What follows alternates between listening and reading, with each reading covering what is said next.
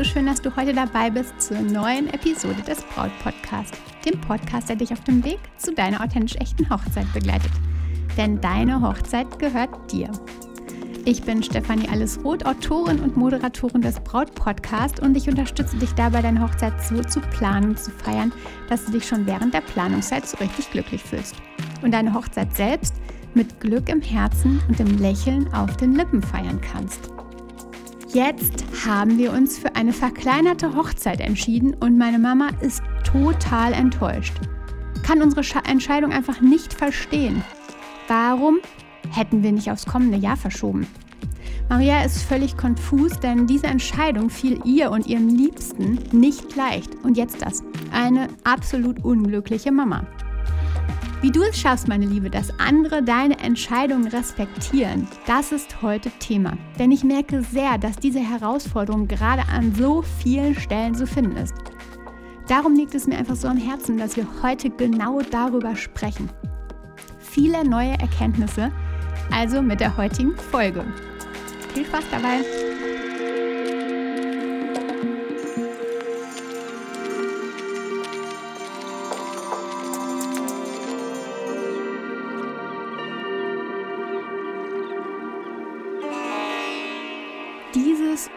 Ungünstige Gefühl, dass andere unsere Entscheidung nicht nachvollziehen können. Eventuell sogar verurteilen oder zumindest gefühlt verurteilen, das kennen wir wahrscheinlich sogar alle. Und gerade finde ich, spürt man das überall.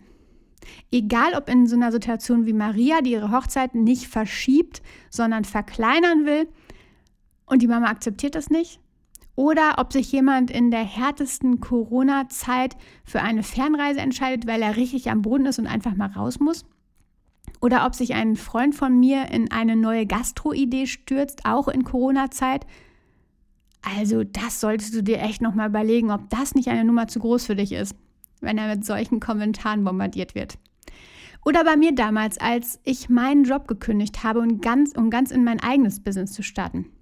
Okay, aber das ist doch äh, irgendwie ganz schön unsicher. Kannst du davon überhaupt leben? So, das waren die Sätze, die ich dann gehört habe. Ich war darauf vorbereitet, dass der Weg in die Selbstständigkeit nicht leicht ist. Doch mit diesen Stimmen von außen, die mich irgendwie entmutigten, entmutigen wollten, wie auch immer, hatte ich echt nicht gerechnet. Und bei Maria, dass sie die Hochzeit verkleinert hat und noch dazu den Ort verlegt hat, dass sie sich eigentlich richtig gut damit fühlt und dann die Familie, die es gar nicht verstehen kann? Es kann sein, dass es dir ähnlich geht. Vielleicht kennst du solche Situationen in deiner Hochzeitsplanung oder auch sonst in deinem Leben. Und du fragst dich daran dann, warum akzeptiert und respektiert keiner meine Entscheidung? Warum respektiert keiner, was ich tue, wie ich mich entscheide, obwohl es mich doch genau so glücklich macht?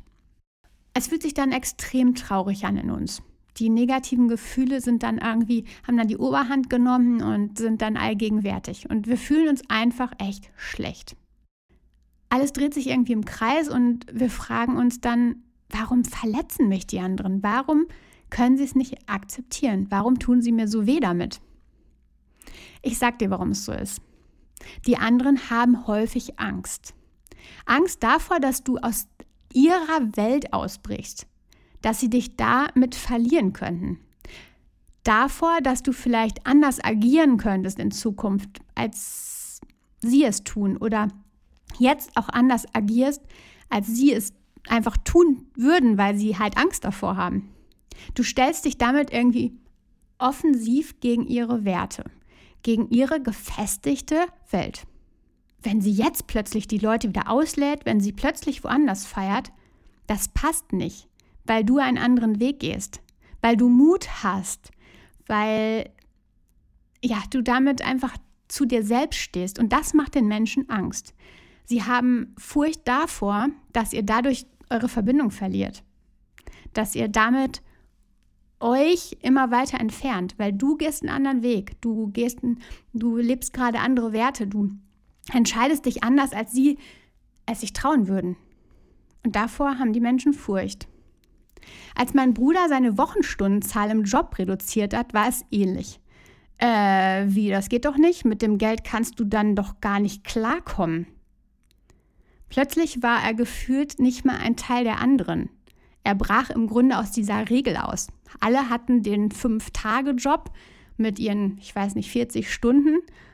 Und mein Bruder hatte plötzlich die Idee, das Ganze zu reduzieren. Und das passte den Menschen nicht. Sie waren, ja, hatten Furcht in sich. Plötzlich brach da einer aus dem raus, was sie sich vielleicht selbst nie getraut hätten.